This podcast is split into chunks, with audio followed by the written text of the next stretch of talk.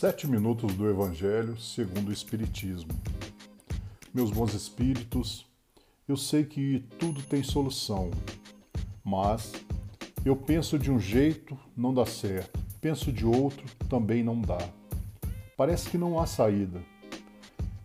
Sei que essa falta de solução oprime o meu cérebro, age sobre o meu sistema nervoso e transparece nos meus olhos e na minha voz. Sei que eu fico tenso, mas meu, meus queridos amigos, meus queridos espíritos, com o tempo tudo sofre modificações e desvios. Não há problema insolúvel, mas eu peço que me ajudem a, a confiar na transformação que virá.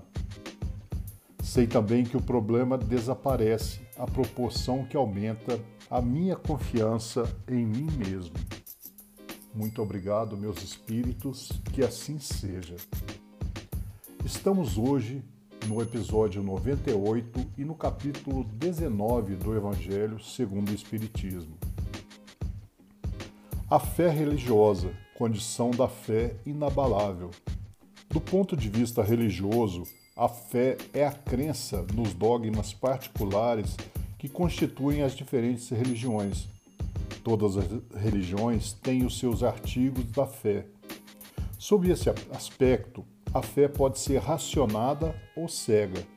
A fé cega, não examinando nada, aceita sem controle o falso como verdadeiro e se choca a cada passo contra a evidência e a razão. Levada ao excesso, produz o fanatismo. Quando a fé repousa sobre o erro, ela se destrói, cedo ou tarde. A quem tem por base a verdade é a única segura do futuro, porque não tem nada a temer do progresso das luzes, já que o que é verdadeiro na obscuridade o é igualmente em plena luz. Cada religião pretende estar na posse exclusiva da verdade, preconizar a fé cega sobre um ponto de crença.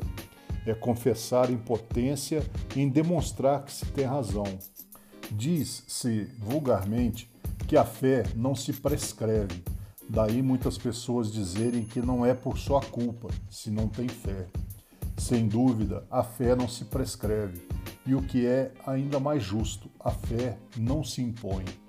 Não, ela não se recomenda, mas se adquire, e não há ninguém que esteja privado de possuí-la, mesmo entre os mais refratários falamos das verdades espirituais fundamentais e não desta ou daquela crença particular. Não cabe à fé ir a eles, mas a eles irem ao encontro da fé. E se a procuram com sinceridade, a encontrarão. Tende, pois, por certo que aqueles que dizem não queríamos nada melhor do que crer, mas não o podemos. O dizem dos lábios e não do coração porque em dizendo isso tapam os ouvidos. As provas, entretanto, se multiplicam ao seu redor, porque, pois, se recusam em vê-las. Nuns é negligência, em outros, medo de serem forçados a mudar seus hábitos. Na maioria, é o orgulho que recusa reconhecer uma potência superior, porque lhes seria preciso se inclinarem diante dela. Em certas pessoas, a fé parece de alguma sorte inata. Uma centelha basta para desenvolvê-la. Esta facilidade é similar às verdades espíritas, é um sinal evidente de progresso anterior. Em outros, ao contrário, elas não penetram senão com dificuldade, sinal não menos evidente de uma natureza atrasada. Os primeiros já creram e compreenderam, trazem, ao renascer, a intuição do que sabiam, sua educação está feita. Os segundos têm tudo a aprender, sua educação está por fazer. Ela se fará, e se não ficar concluída nessa existência, o estará em outra. A resistência do incrédulo é preciso nisso convir, prende-se frequentemente menos a ele do que a maneira pela qual se lhe apresentam as coisas. A fé é preciso uma base, e essa base é a inteligência perfeita daquilo em que se deve crer. E para crer não basta ver, é preciso, sobretudo, compreender. A fé cega não é mais deste século. Ora, é presente o dogma da fé cega que faz hoje o maior número de incrédulos, porque quer se impor e exige a abdicação de uma das mais preciosas prerrogativas do homem, o raciocínio e o livre-arbítrio. É essa fé contra a qual, sobretudo, se obstina o incrédulo, e da qual o verdadeiro dizer que não se prescreve.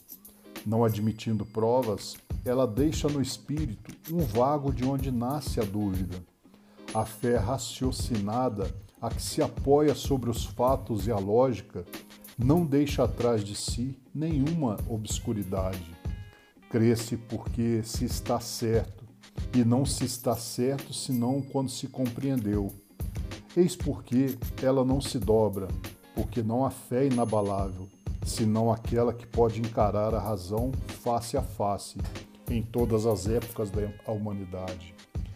É a esse resultado que o Espiritismo conduz e triunfa também da incredulidade, todas as vezes que não encontra oposição sistemática e interessada.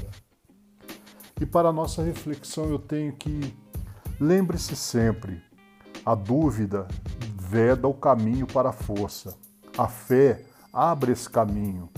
O poder da fé é tão grande que nada há que Deus não possa fazer por nós, conosco ou por meio de nós se permitirmos que ele canalize a sua força através do Espírito. Deus é verdadeiramente o Deus do universo. Ele é o Deus que está operando agora na minha vida e na vida das pessoas que amo. Por isso, só acontecerão coisas boas.